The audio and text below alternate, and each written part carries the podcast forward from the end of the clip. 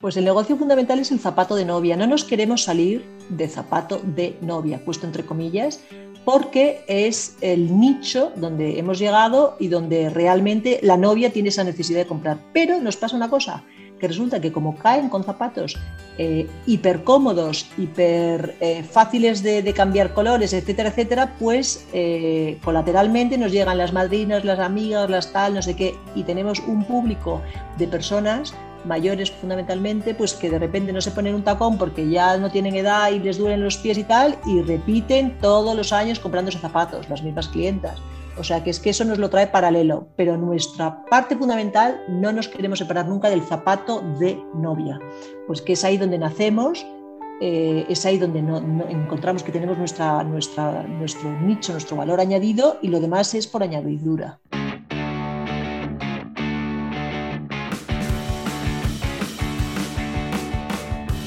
Desde Madrid, esto es Outliers Conversaciones con emprendedores y ejecutivos de España y América Latina.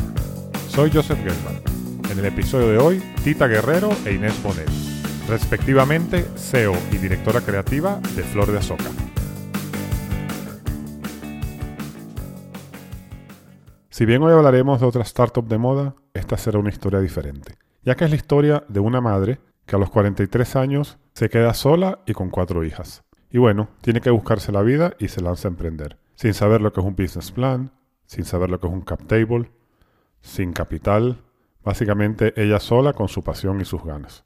Esto se convierte en Flor de Azoka, una empresa de zapatos de novias que ya factura 3 millones de euros y que a día de hoy es la empresa de una madre y de dos hijas. Conozcamos a Tita y a Inés. Hola Tita, ¿cómo estás? Muy bien, Joseph. Muchas gracias por invitarnos. No, gracias a ti por dedicarnos tu tiempo. Inés, bienvenida tú también. Hola, Joseph, muchas gracias. Bueno, tengo que decir que es la primera vez que tenemos unas emprendedoras madre e hija. Así que bueno, esto tiene que salir muy bien. Así que gracias a ambas por vuestro tiempo. Gracias a ti, Joseph. Oye, Tita, ¿cómo empiezas tú en esto del mundo de la moda? Pues mira, Joseph, mi incursión en este mundo es completamente fortuito. Eh, a priori no tengo ningún interés, no he tenido nunca ningún interés especial en la moda. Bueno, tengo una formación y carácter que siempre me han llamado la atención las cosas refinadas, estéticas, especiales, pero vamos, desde una obra de arte hasta una chaqueta bien hecha, por decirte. En principio te contaré que personalmente tuve una experiencia pues, que me llevó a montar algo por mí misma. Me separé en el 2004, tenía entonces 43 años y cuatro hijas y ninguna trayectoria profesional. Hasta entonces, pues era una estudiante profesional, como quien dice, me había dedicado a estudiar, soy licenciada en arte, hice el doctorado, tengo una diplomatura de literatura francesa en Ginebra. Y, bueno, pues en ese momento, en ese momento de mi vida me planteo que tengo que salir adelante y hay solamente dos opciones. Una, o ponerme a trabajar para una tercera persona o buscarme la vida. Y evidentemente opto por la segunda. ¿Y cuál fue ese negocio que montaste para esa situación que comentas en la cual estabas? Pues bueno, empecé pensando en un producto, en un negocio, y entonces, eh, pues el hecho de haber vivido en el extranjero, en aquella época en Suiza, que estuve siete años, pues me di cuenta, llegué a la conclusión de que el sector hogar pues no estaba desarrollado en España, tanto como lo, yo, yo lo había visto en Suiza, donde había tiendas dedicadas a los aromas, a las velas, a los linos, a las telas, etcétera, etcétera. Date cuenta, Joseph, que estoy hablando del 2004 y Zara Home, por ponerte por ejemplo, abre su primera tienda en España en el 2003, o sea, que, es cuando empieza un poco el interés por el hogar. Entonces, pues monto una sociedad, Flor de Asoca, y decido irme a la India. ¿Por qué la India? Bueno, pues porque pensaba que allí el textil era importante, el algodón era importante y sobre todo porque siempre me atrajo esta cultura y este país. Entonces me voy, veo todo y no veo nada. Entonces, pues vuelvo a España y tras reflexionar un poco y preguntarme dónde podría encontrar algo que me pudiera interesar, pues busco en internet y veo pues que hay una feria en Frankfurt, la Heim Textil, y allí que me voy en enero. Contacto con gente, con tal, pero bueno, como un pato en un garaje. Eh, no tengo mucho dinero para nada tampoco, tengo exactamente 1.200 euros después de haber creado mi sociedad que me costó 500 euros, y entonces se trataba de invertir ese dinero y poder multiplicarlo. Vuelvo a España con el, bolsillo lleno de, el bolso lleno de tarjetas, precios, direcciones, pero sin plan. Mi único plan era, pensaba, el textil hogar. ¿Por qué? Pues porque me resultaba fácil aunar un poco el diseño con los almohadones, las mantelerías, pero nada de toallas, ni sábanas, ni nada de eso. Y bueno, pues eso es lo que ahí me quedo con esa idea, pero estoy un poco perdida. Más tarde vuelvo otra vez a la India porque me hablan de una especie de mercadillo que hay al lado de Nueva Delhi y allí en el hotel pues se me presenta uno de los indios que con, los cuales contacté en Frankfurt y que debía mandarme algún email y tal, y entonces me convence que vea sus colecciones eh, tras una larga conversación, pues eh, veo todo un poco, me da precios, etcétera, etcétera. Y bueno, yo me, miro, me paro y le pregunto, pero a ver usted, señor Rabiselban, ¿por qué quiere trabajar conmigo? Porque no encontraba ningún interés realmente. Y me dice, pues mira, yo creo en ti, creo en ti y quiero trabajar contigo. Y ahí, pues, pues, pues empezamos un poco. ¿Y el negocio que era importar textiles de la India a España? ¿O hacías producción y confección? No, yo le daba un producto que yo quería hacer ¿sabes? Que en ese momento eran unos sobrecitos que tenían mantelitos dentro y servilletas y tal, y unos, se los daba, él los fabricaba y me los traía a España y yo aquí los intentaba comercializar. Ese fue como el primer punto. Ok. Inés, tú eras muy joven. ¿Cómo viviste esta época de cambio de que de pronto eh, tu mamá está sola, tiene que trabajar, ya no se ocupa totalmente de vosotros? ¿Cómo viste esa época? Eh, pues bueno, yo, eh, como dices, era pequeña, seguía en el colegio, tenía exactamente 13 años y en muy poco tiempo pasaron muchas cosas en mi vida. Entonces, creo que mi madre se esforzó en todo momento de que a pesar de todos esos cambios duros para una niña, mi vida siguiese su curso y mantuviese pues las ilusiones propias de mi edad. Ahora, con el paso de los años, he entendido que lo que hacía mi madre era pues, protegerme, era disfrazar todos sus esfuerzos y preocupaciones para no llegar a transmitírmelo. Entonces, eh, todos esos marrones que ocurrían en el negocio, porque ocurrían a menudo, al final eh, trabajar con la India es complicado, pues yo lo veía como un juego. Entonces, pues pasaba muchísimos fines de semana eh, en los que acompañaba a mi madre a la oficina a desempaquetar tejidos, a poner etiquetas, a descartar taras, o sea, todo eso que realmente eran problemas gordos, yo lo veía absolutamente como un juego. Creo, creo sinceramente, Joseph, que todo ello me ha ayudado a entender también, a tener una visión un poco más completa de lo que supone emprender y montar algo desde cero. Desde fuera creo que parece fácil, incluso atractivo, pero como todo lo bueno, detrás hay muchísimo esfuerzo, preocupación, noches en blanco, pero sobre todo creo que, que constancia. O sea, aprendí mucho de mi madre estos años pues a pesar de todo ello y de todos esos problemas que mencionó, nunca tiró la toalla. Siempre, siempre se ha mantenido positiva, era capaz de, pues de pensar siempre en qué es lo siguiente que vamos a hacer y cómo lo vamos a hacer. Y creo que su constancia, su ilusión y su entusiasmo han sido empujes fundamentales para el inicio de Flor de Asoca y a día de hoy son sus pilares. Ok, entonces está claro, pero esto es un negocio textil, digamos. Y con poco glamour. Ir a la India no es glamuroso, un país complicado. Entonces, ¿cómo te encuentras tú con este mundo más glamuroso de las novias y de las cosas por las cuales sois conocidas? De nuevo, es una historia eh, que se enlaza con lo personal. En el 2011, eh, después de haber estado con el textil durante todos esos años, se casa una hija mía en Francia, es, que es Elena, que es otro de las eh, pilares de nuestro negocio, somos dos hijas y una madre. Y se casa en Francia y allí en su boda pues me contacta una socia, la socia de Lord de Zagazan, que es la marca francesa de trajes de novia. Y pues como me ve actuando allí, me ve haciendo cosas y tal y preparando la boda, pues me pregunta si quiero llevar su representación en España. Estamos hablando del 2011, que fue cuando ella montó la fábrica. Vamos, cuando montó su firma, en principio no le vi mayor interés, pero después, bueno, pues por insistencia y tal, visité su showroom de París y comprendí que no solo hacía diseños de calidad, sino que era rompedora y que no había nada parecido en España, donde todavía era España muy clásica en, el tema de la confección textil. Y entonces acepté esta exclusividad, eh, monté en, en, Madrid un showroom y tres años más tarde en Barcelona. O sea que tú, tú representabas a esta marca que son vestidos de novia franceses y tenías una tienda en, Madrid y otra en Barcelona y otra en Barcelona, efectivamente. ¿Cómo llego a los zapatos? Pues bueno, había un, porcentaje muy alto de mi clientela, de las novias, que se ponían en mis manos para, para tener el outlook perfecto. Eh, me preguntaban qué podían ponerse en los pies. Entonces, eh, las novias utilizaban por entonces o zapatos muy clásicos de marcas muy caras, con tacones muy finos, o las típicas alpargatas de cuña. Entonces, pues pensé, yo reflexionaba sobre el tema y decía, qué raro que, que en España, que realmente es un país de tradición de zapatos, etcétera, etcétera, pues que tenemos los proveedores aquí cerca, que no haya un zapato que sea un poquito menos exagerado, ni cuñas ni, ni, tacones finos, que no haya nadie que cubra esa necesidad de tener un zapato cómodo. Entonces, pues ahí vi yo claramente la necesidad, que había un nicho.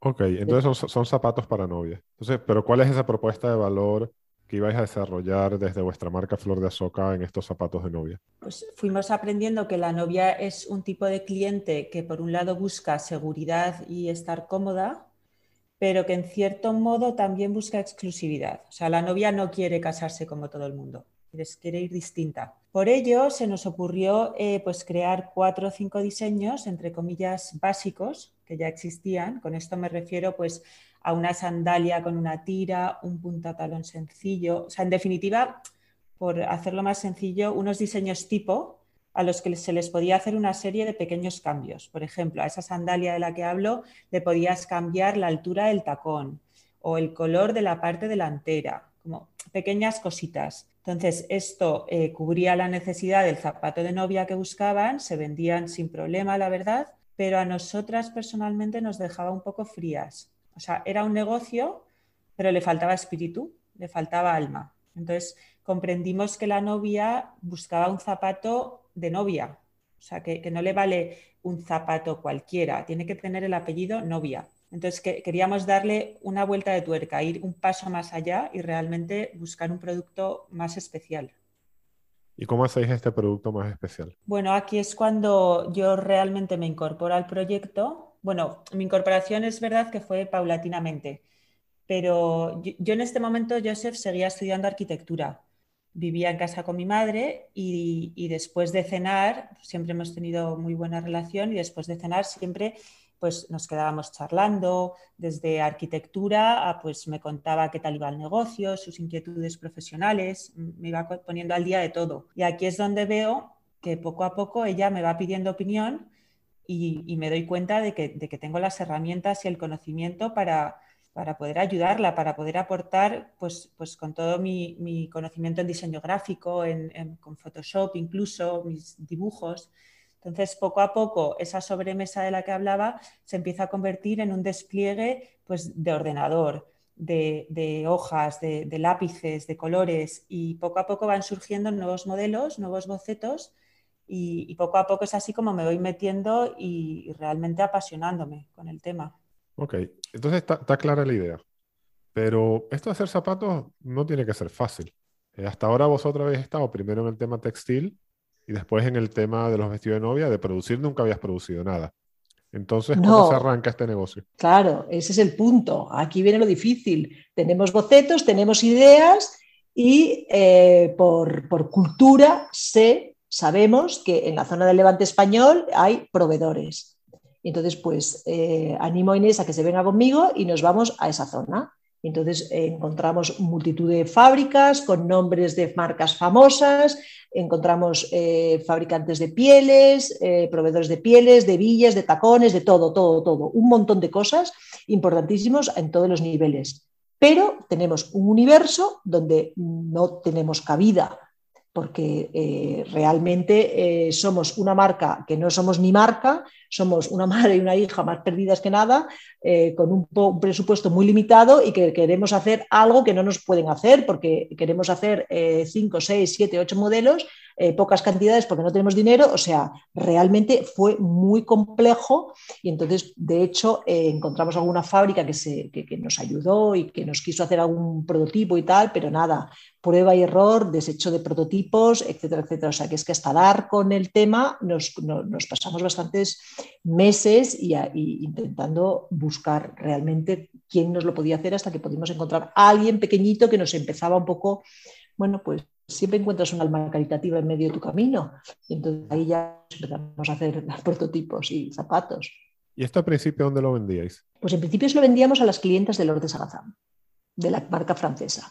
Es decir, esos primeros prototipos los tenía yo en los showrooms de Madrid y de Barcelona y entonces llegaba una y tal, hay que me pongo en los pies y entonces dábamos esos, esos primeros zapatos a esas niñas que se iban más o menos contentas, no eran unos zapatos que tuvieran demasiado, como dijo antes Inés, demasiada alma, demasiado tal, pero bueno, veíamos que iban funcionando. Ok, pero hasta ahora esto parece como un side business, ¿no? De vuestro negocio principal, que eran los vestidos de novia. No sé, esto sería como que una marca de ropa eh, trae una colección de complementos. Efectivamente. pero esto se ha convertido en vuestro negocio principal. ¿Cómo fue ese punto de inflexión en el cual dejó de ser un corner en vuestras tiendas de vestidos de novias a ser vuestro negocio principal? Pues eh, por aquel entonces, en el 2018 más o menos, nos lanzamos a, hacer una mini, mini colección un poquito más distinta de lo que habíamos hecho hasta ahora, pero nada, eh, no recuerdo bien si eran ocho modelos o diez. Y a su vez, casualidades de la vida, nos invitan a formar parte de la Maison Vogue, que es un evento eh, anual que se hace a nivel nacional donde se juntan diferentes creadores importantes del mundo nupcial. Entonces, Realmente nos invitan como representación del Lord de Sagazán, pero nosotras tomamos la iniciativa de además acudir con esa pequeña representación, esa pequeña colección de zapatos. Entonces, eh, una vez ahí nos llama la atención de que había de todo, desde flores, joyas, trajes de novia, maquillaje, invitaciones, todo, todo, todo, excepto calzado. Es aquí cuando, cuando decimos, oye, mm, otra vez más nos lo están pidiendo. O sea, este sector necesita calzado. Y aquí es cuando decidimos nombrar nuestra colección con el nombre de la empresa que creó mi madre, Flor de Asoca separado, pero lo unimos en una sola palabra. Y aquí surge Flor de Asoca y con ello, por primera vez, una marca. Entonces... Una pregunta para clarificar para los que no somos de este sector. ¿Cuál es la diferencia entre hacer una colección, que es lo que hiciste ahora, y lo que tenías antes? O sea, ¿cómo es diferente? Claro, eh, yo, realmente me refiero a una colección a que nos salimos de ese diseño tipo del que te hablaba. O sea, al final eh, una sandalia con una tira no, está, o sea, ya está inventado, está hecho, lo, puedes encontrar en cualquier sitio. Aquí quisimos ir un poquito más allá y empezar a introducir un poco más de diseño propio, elementos que no copiábamos de ningún sitio, que, salían de nuestra mente, de nuestra propia de nuestro propio conocimiento, de nuestras eh, inquietudes, pues, desde mi arquitectura, al mundo del arte, de todo lo que nos inspiraba al final. Mira, un inciso, Joseph, te comento para que te hagas una idea por los que no están dentro del tema.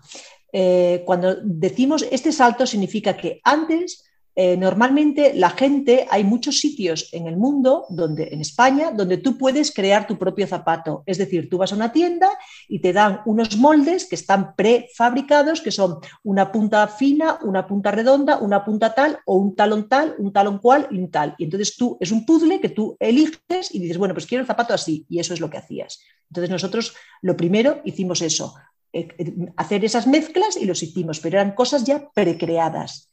Cuando decimos una colección es porque nosotros nos salimos de eso y entonces es cuando empezamos el diseño, nuestra aportación. Ok, está claro. O sea que estructuralmente el zapato ahora era vuestra creación. Efectivamente. Ok. Y contame un poco cuál era la línea creativa que queríais desarrollar o que desarrollasteis. Sí, yo creo que aquí es mm, importante mencionar un tema. O sea, en este punto es cuando abandonamos el concepto de crea tu zapato y pasamos a un personaliza tus flor de asoca. O sea, me gustaría que quede muy claro porque es un concepto fundamental y creo que es lo que nos diferencia de todo el resto de marcas.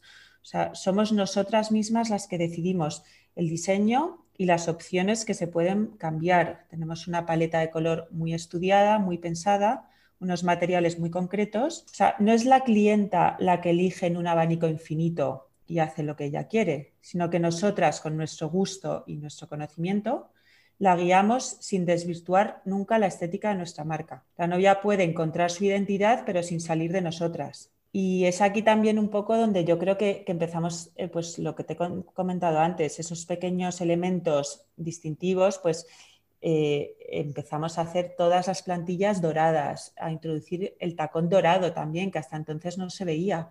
Y a día de hoy creo que, que no hay ninguna duda de que la gente que está un poco metida en el mundo, cuando ve un flor de asoca, sabe que es flor de asoca, son reconocibles. O sea, que habéis empezado a construir marca con el producto. ¿Y también vais trabajando en redes sociales o en comunicación para completar la construcción de esa marca? Sí, yo paralelamente de forma muy intuitiva creo un perfil de Instagram, pero de manera, o sea, como una hormiguita por así decirlo, muy poco a poco. O sea, date cuenta que no tenía, tampoco teníamos mucho contenido propio, no teníamos un plan establecido. Eh, al final ni siquiera tenía alguien por encima mío que me fuese guiando con muchísima experiencia. Yo digo, bueno, me lanzo, hago un Instagram y voy a empezar a publicar pues lo que me gusta, lo, lo que me parece bonito, pues, ¿sabes? Y me doy cuenta de que sin meter ni un euro voy creando una estética y una comunidad de seguidores brutal. Para que te hagas una idea, llegamos a tener 60.000 seguidores sin, invertir nada, ni un euro. Claro, eso nos, daba, nos hacía darnos cuenta de que lo que comunicábamos gustaba y de que de alguna forma nos buscaban. O sea, para resumirte un poco, en tres palabras, pues habíamos encontrado primero una necesidad, después creamos un producto que se podía fabricar en España, cosa que para mí era la bomba, no tener que ir a la India, ni a, Oriente, ni a ningún sitio, y observamos además que nuestra comunicación, lo que nosotros queríamos transmitir, gustaba y funcionaba. Entonces, pues, eh, pues eso nos fue llevando poco a poco a, pensar, oye, tenemos tirón, vamos adelante. Y aquí me imagino que ya os centráis en los zapatos y pensáis en dejarlo de los vestidos, ¿no? Sí, efectivamente, los, vestidos, eh, eh, desde este primer momento de la Maison Vogue, como si dijéramos, hacemos una partición de la empresa. Sigue siendo mi propia empresa, pero dejo el tema de los vestidos a unas personas que lo llevan y yo me centro en el mundo de los zapatos. Eh, la separación absoluta se ha hecho ahora. Eh, realmente eh, hemos vendido Flor de Soca, lo hemos, Lord de Sagazán lo hemos quitado en medio, pero ya a nivel efectivo hacemos una separación completa. Pero bueno, como nada viene así, nada viene bien de por sí, yo sacando cuentas, por aquí llega el COVID, ¿no? Y bueno, como, mi mujer trabaja en, en, temas de eventos, yo sé que durante el COVID, vamos, estaba todo el día en la casa y no hizo nada. O sea, no se casaba nadie. Entonces a vosotras parece que estabais arrancando cuando llegó el COVID. ¿Cómo vivisteis eso? Efectivamente, efectivamente. El COVID supuso, como para todo el mundo, de entrada un shock. El mundo se paraliza, no hay bodas, todo se queda en stand-by, etc. Nosotros estábamos en ese momento preparadas para invertir, lanzarnos, etcétera, etcétera, y nos encontramos con este panorama que nos deja un poco sin, sin, sin aliento. Pero bueno, siempre tenemos, yo por lo menos siempre eh, tengo un talante de mirar siempre positivo, el vaso medio lleno más que medio vacío, y pues observo la situación y digo, bueno, de cualquier forma, en algún momento, si el plan de una persona es casarse, se casará, las bodas antes o después se celebrarán, es una cuestión de tiempo. Es decir, este volumen de negocio que ahora está paralizado, llegará un momento en que sea el doble o el triple porque tendrán que casarse, no van a decir, vino el COVID y ya no me casé, nunca más. O sea, no es como la hostelería, no dejé, de vender cenas y ya no los voy a vender más, pero estas novias querrán en algún momento algo más. Entonces dije, bueno, pues vamos a prepararnos para ello. De todas formas, éramos una empresa muy incipiente en el zapato y entonces, pues de entrada yo hice lo que, lo que acondicionar un espacio. Nos cambiamos de showroom, de una planta a otra planta, a un espacio muchísimo mayor, lo decoramos en pleno COVID, cogimos gente que nos lo pintó, etcétera, etcétera. Y eh, mientras tanto, pues siempre estaba conectada por mail y viendo un poco la comunicación y entonces empecé a ver pues que había un montón de emails que nos llegaban de gente, de novias, de niñas, de tal, que estaban paralizadas, pero que tenían ansiedad de querer comprar sus zapatos, de querer verlos, de que, le aconsejáramos, o sea, las novias seguían inquietas a pesar de estar paradas. O sea, que las novias estaban pensando lo que era tu intuición, que yo igual me tengo que casar, entonces tengo que comprar los zapatos y como es una compra que se hace a tiempo vista, pues a lo mejor compro ya los zapatos. ¿Eso es lo que sucedió? Así, así fue, así fue, que querían comprarlos, querían comprar y, querían eh, aconsejar y querían tal, y sobre todo el zapato, piensa Joseph, que en todo el tema de la novia, del mundo de la boda, no es la mayor inversión. Entonces su riesgo de inversión era muy, muy pequeño y sin embargo su aporte de ilusión era muy grande. Okay. Y aparte del showroom, ¿hacéis algo más? Yo, Joseph, eh, justo aquí, bueno, yo terminé la carrera de arquitectura en enero, me casé en febrero y a los dos días exactamente de volver del viaje de novia nos confinan.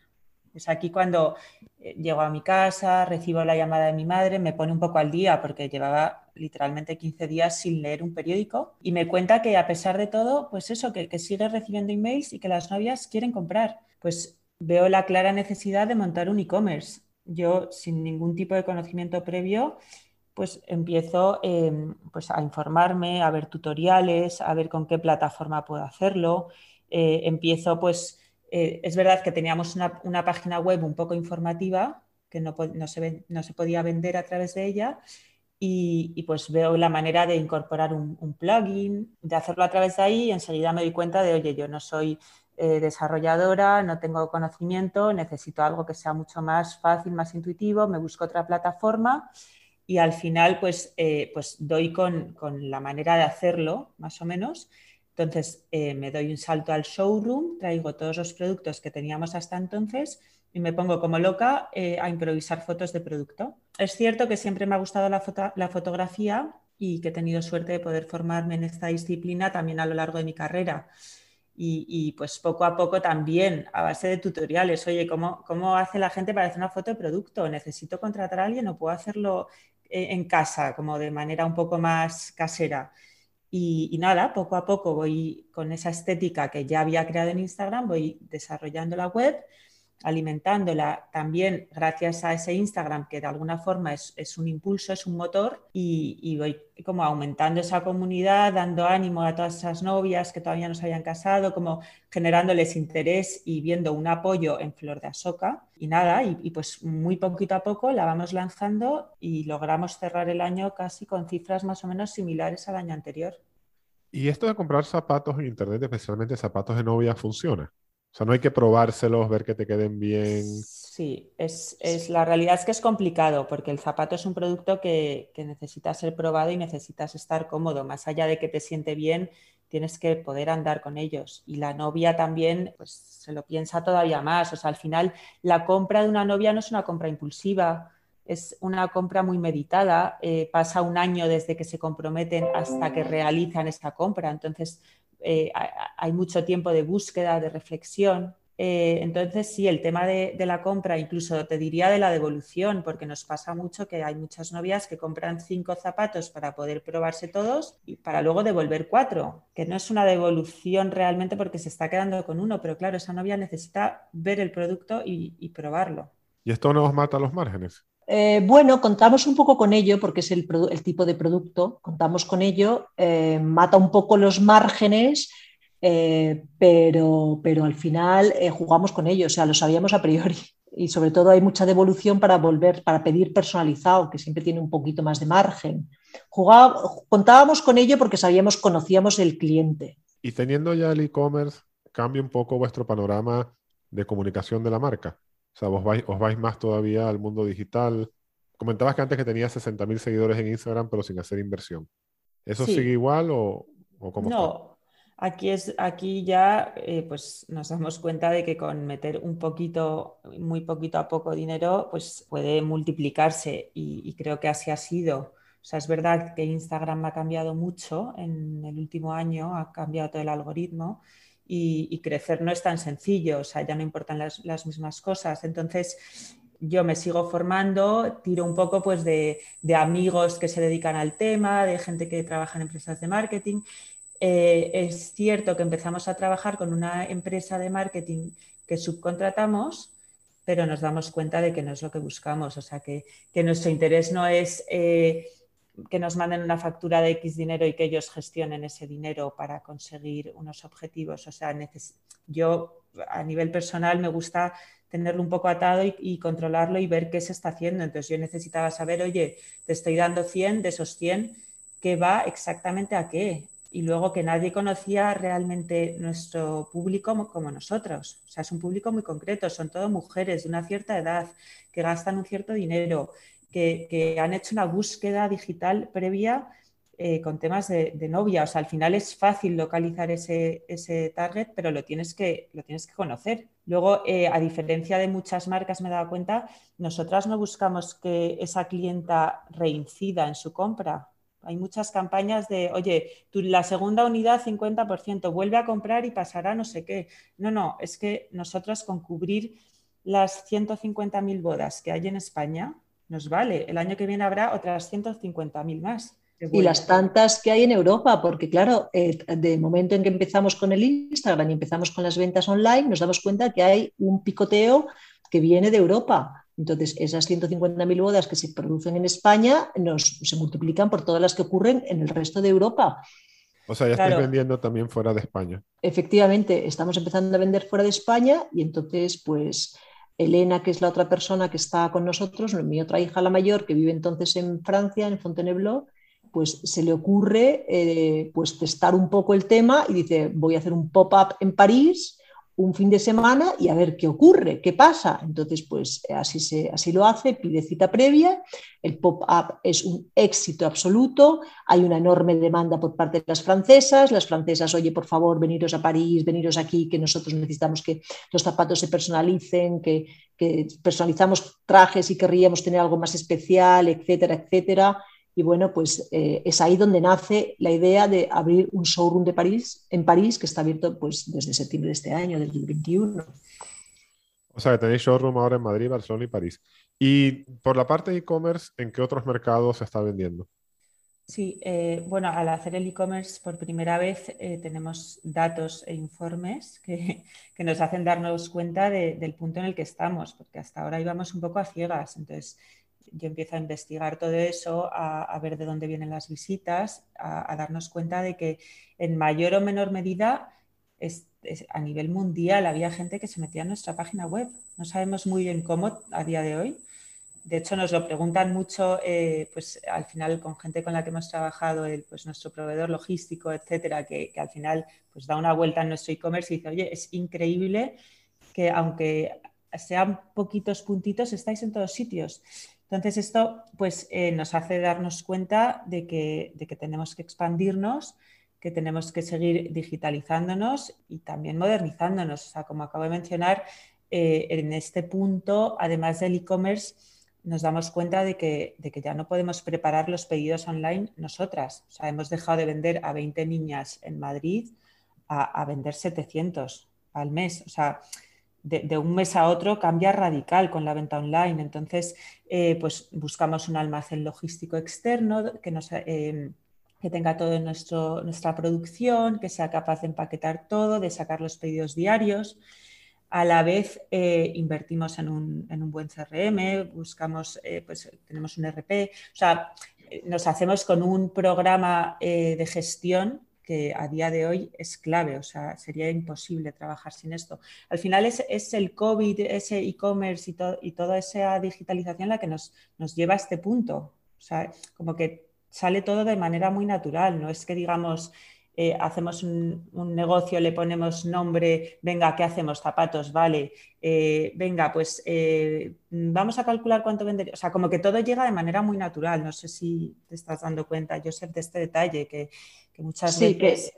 Que, que, no hay un, que no hay un business plan previo de entrada, ¿sabes? Entre otras cosas porque yo no tenía ni idea de hacer, ni de hacerlo, ¿sabes? No hay un business plan previo, sino que simplemente una cosa nos va llevando a otra, nos va llevando a otra y entonces es a partir de ahora cuando realmente ya con, con, un programa bueno de gestión, etcétera, etcétera, ya tenemos unas métricas de negocio y es cuando decidimos hacer ya nuestros propios business, nuestros propios planes y nuestras propias proyecciones de futuro. Cuéntame un poco las métricas del negocio. ¿En dónde estáis ahora? ¿Cuánto estáis facturando? Lo que me puedas contar. Pues mira, en el 2020 eh, cerramos con 400.000 euros de facturación.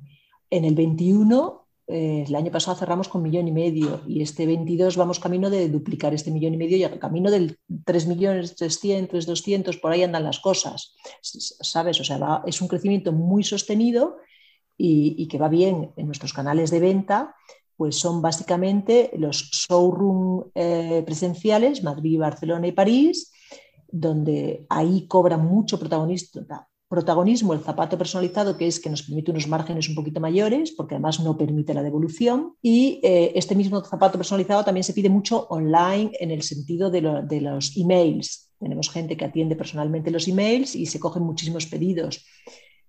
Y, y, que bueno, entran por email o entran por Instagram, porque la verdad es que se cuelan por todas partes. Y luego tenemos otro canal importante que va creciendo poco a poco, que son las multimarcas, los wholesale, que, tenemos en, tanto en Alemania, Bélgica, Francia, Austria y en España hay distintos puntos. Y ese es un punto importante que va creciendo poco a poco. Y, por supuesto, el online. El online es donde se lleva mayor peso de ventas, pero también mayor devolución, por lo que te hemos comentado anteriormente. Ok, ¿y qué planes tenéis para el futuro? ¿Cómo va a seguir creciendo esto? Porque estáis en 3 millones, que es una buena cifra, pero bueno, al final tenéis un e-commerce, tres puntos de venta y algunos wholesalers. O sea, parece que esto apenas está empezando. No sé qué planes tenéis. Bueno, eh, nuestro, de cara al futuro, eh, lo que queremos hacer fundamentalmente es expandirnos a nivel internacional, es decir, llegar a aquellos sitios donde el e-commerce es complicado por el transporte, por etcétera, etcétera, como América, por ejemplo, o como América Latina, y eh, tener una presencia física, que es lo que nos están preguntando ya. Es decir, nosotros, por ejemplo, en Santiago de Chile posiblemente hagamos en este mes de octubre. Y eso, todo eso sin eh, pues formar a la gente y sin olvidarnos nunca la atención personalizada que tenemos, que es un valor importante en la marca. Es decir, crecer en presencia internacional, que ese es el punto que lleva Elena, y eh, hacer, por supuesto, cada vez mayor número de colección, más grande la colección. Nuestra colección es, eh, una cosa que no te hemos comentado, es muy activa, es decir, no hacemos una colección cerrada temporal, es decir, verano, invierno, eh, primavera, verano, no. Nuestra colección es un poco, va au fur et como dicen los franceses, vamos sacando modelos según vamos viendo eh, las necesidades, por dónde vamos, cambiamos, o sea, tenemos nuestros planes, pero como con cambios muy rápidos de, un, de dos meses más o menos. ¿Y tú crees que el volumen a futuro va a venir del e-commerce, va a venir de las tiendas propias o del wholesale? Yo creo que es una mezcla, fíjate. Yo no sé cómo lo ve Elena, Inés, pero me parece a mí que es una mezcla de las tres cosas, porque son dos productos muy diferenciados, que es la colección, que eso es el e-commerce fundamentalmente, con la personalización, que es el wholesale y las tiendas físicas. Entonces, eh, hay gente que se conforma porque le encanta lo que ve en colección y hay gente que a pesar de todo, por ser el tipo de cliente novia, quiere una personalización. Entonces, va a ser un poco mixto el tema y entonces apostamos un poquito por los dos lados, porque a día de hoy eh, están un poco eh, paralelos.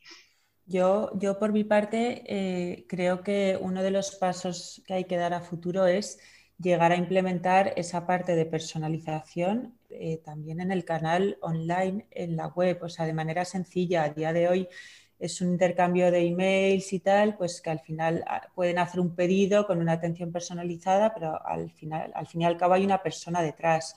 O sea, mi punto es llegar a conseguir esa personalización online, no como lo hacen marcas eh, como Nike o, de zapatillas, donde tú te metes, hay un robot ya preestablecido, cambias el color A, B, C y, te sale ahí el zapato, porque, porque al final eh, es muy importante en nuestro negocio que la clienta se sienta acompañada hasta el final, se sienta aconsejada, pero o sea, para mí es, es un reto que tengo en mente, es llegar a implementar eso en la web sin perder la línea de nuestro negocio y, de nuestra marca. Es decir, que no llegue a ser un producto tipo, tipo como el de Nike, verde, rojo, azul, tal, sino que siempre, a pesar de que esté implementado en la web, que la clienta tenga la sensación de que compra un producto especial. Sí. Claro, esto es complicado porque por una parte em, tú quieres que sea lo más automatizado posible desde el punto de vista de los costes, pero después vuestra propuesta de valor y vuestra marca diría que tiene que ser más personalizada. Pues no puedes estar ya respondiéndote mail, dice que estás vendiendo 700 zapatos al, al mes, no puedes responder 700 mail al mes. Entonces, bueno, eso sería interesante. Oye, otra pregunta más eh, en, esta línea para entender mejor el negocio. ¿Aquí el negocio es el zapato de novia o el negocio es que la novia se compra el zapato y la madrina y la suegra y la madre? Y... Pues el negocio fundamental es el zapato de novia. No nos queremos salir de zapato de novia, puesto entre comillas, porque es el nicho donde hemos llegado y donde realmente la novia tiene esa necesidad de comprar. Pero nos pasa una cosa, que resulta que como caen con zapatos eh, hiper cómodos, hiper eh, fáciles de, cambiar colores, etcétera, etcétera, pues eh, colateralmente nos llegan las madrinas, las amigas, las tal, no sé qué, y tenemos un público de personas mayores fundamentalmente, pues que de repente no se ponen un tacón porque ya no tienen edad y les duelen los pies y tal, y repiten todos los años comprándose zapatos, las mismas clientas. O sea, que es que eso nos lo trae paralelo, pero nuestra parte fundamental no nos queremos separar nunca del zapato de novia, pues que es ahí donde nacemos, eh, es ahí donde no, encontramos que tenemos nuestra, nuestra, nuestro nicho, nuestro valor añadido y lo demás es por añadidura. y que nos queda mucho por, por, conseguir. O sea, el día, el día que cubramos todas las bodas a nivel, yo soy muy ambiciosa a nivel mundial, ahí entonces sí yo me propondría otro, otro producto, un complemento o lo que sea, pero a día de hoy creo que tenemos un frente muy grande delante. Ok, está claro, hay suficiente negocio. Oye, hablando de negocio, otra pregunta que os tengo que hacer, que no sé si es algo que os habéis planteado ni siquiera, Pero yo estoy seguro que la gente que escucha el podcast dirá, bueno, esto parece un negocio interesante, bueno, va creciendo, tiene buenas métricas, pero es todo lo que llaman muy bootstrap, ¿no? O sea, aquí eh, habéis metido vosotras el dinero, vais poquito a poco y parece que siempre vais de cierta manera restringidas eh, con respecto a la inversión, al dinero que tenéis en los bolsillos. Entonces, en este sector no se plantea eh, que gente meta dinero, hacer un Friends and Family o, o buscarse un, Venture Capital del sector moda que invierta. O sea, eso no lo, no lo habéis planteado. Claro, eso implicaría que, que, parte de la empresa ya no sería vuestra, pero sería una empresa que podría acelerar. Bueno, eh, eso está en el aire. Joseph, está en el aire. Eh, en principio hemos tirado con nuestra propia financiación y con algún ICO que hemos cogido, que nos ha dado un impulso y efectivamente estamos abiertas a, poder eh, plantear tipos de financiación interesantes. De hecho, tenemos algún asesor que nos, que nos, ayuda, que nos lo habla, que nos lo plantea y tal. Eh, ahora tenemos las cuentas saneadas, pero vamos creciendo, tenemos que crecer con mucho más impulso y entonces está en el aire. Sí estamos abiertas, pero, pero no te sé contestar al 100% porque todavía lo estamos estudiando. ¿Pero es algo que a ti emocionalmente te llama la atención o no? pues mira, emocionalmente, emocionalmente te diré que a mí lo que me gustaría es no perder el control del negocio y el día que lo pierda es porque lo perdemos al 100%. No sé si dejo respuesta, pero, pero hay muchas fórmulas para, buscar las cosas y para no llegar a perder el control, ¿sabes? No me apetece que venga un tío con una serie de millones y que te diga esto es así y esto mando yo, no, o sea, es algo que hemos creado, que tenemos además muy clara la dirección que tenemos que llevar a nivel estético y producto, no te digo financiero, y que me gustaría no perder ese control, pero, pero todo es hablable y bueno, ahí estamos. Muy bien.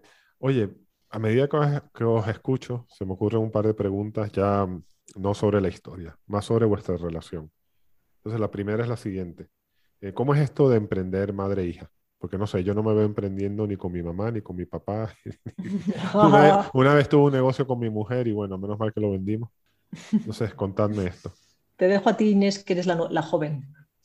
Vale, eh, bueno, yo creo que, como todo, pues tiene sus, cosas, pero en definitiva creo que siempre es positivo. O sea, lo bueno es que al conocernos tanto, sabemos y entendemos qué fortalezas tiene cada una, también qué defectos, pero me gusta hablar en positivo.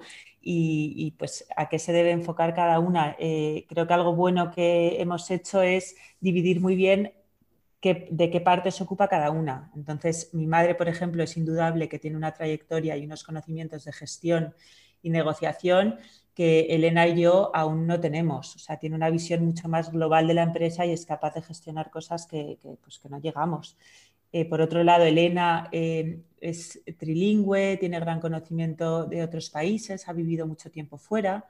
Además es periodista, ha trabajado como redactora jefa en, bastantes revistas de moda y, pues todo ello son ingredientes clave que para la parte que lleva ella, que es la expansión de la marca y el canal de venta wholesale, la venta internacional, pues, pues es fundamental y que nadie como ella sabría hacerlo.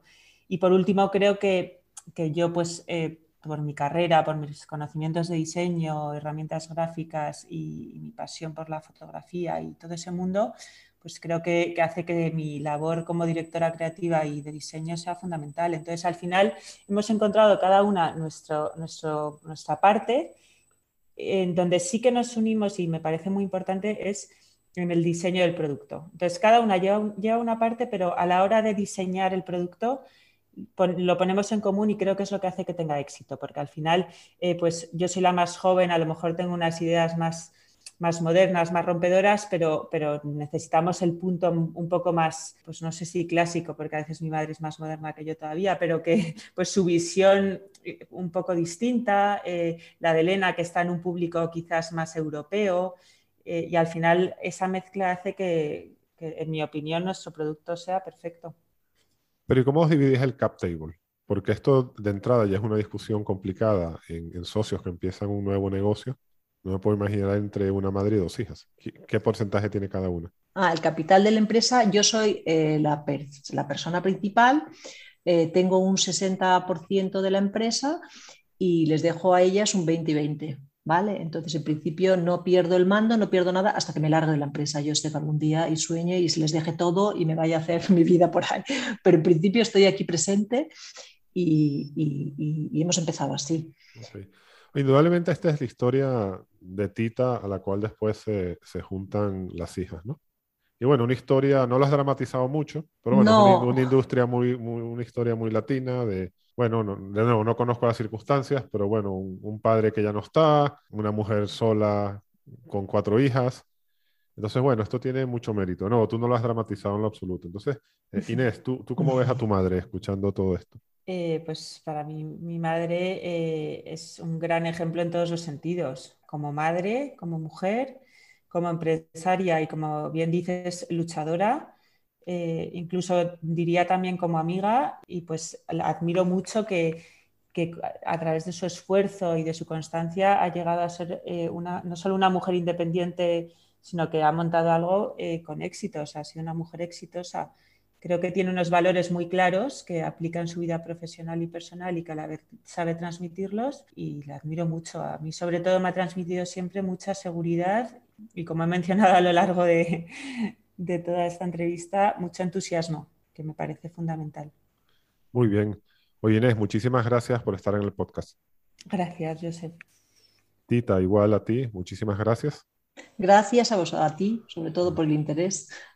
Y bueno, y como tú eres la que empezaste la empresa, la pregunta final te la voy a hacer a ti. Indudablemente has tenido éxito con Flor de Azoka y, más éxito que todavía vas a tener. No es una empresa joven, pero, pero va encaminada. ¿Tú crees que ese éxito se debe a que tú tienes un talento innato? ¿A que has trabajado muy duro o has tenido suerte? Pues mira, eh, ese éxito se debe, eh, evidentemente, algo de talento tengo, evidentemente he trabajado duro y evidentemente eh, hay suerte, pero para mí la suerte es mucho más, ¿sabes? Yo tengo una fe profunda en unos principios muy asentados y creo que soy una persona privilegiada, eh, que tengo muchísima seguridad por tener esa fe fundamentalmente. Eh, creo que, estamos creados en libertad y que, que, tenemos unos dones que tenemos que sacar adelante y bueno, pues esa es mi mayor fuerza, es esa, ¿sabes? Cuando está hundida realmente viendo el horizonte negro, no tengo un duro, cómo va a salir esto, como tal, no sé qué, no sé cuánto, siempre en el fondo de mi corazoncito ha habido una luz que me ha dicho, tía, sigue para adelante, que las cosas funcionan, qué tal, estás creada para algo, estás hecha para algo y eso ha sido fundamental en mi vida y la sigo manteniendo y la transmito a mis hijas que eh, otra cosa que te quería comentar es fundamental en esta empresa que somos tres personas que tenemos los mismos valores y miramos para el mismo objetivo. Y eso es fundamental.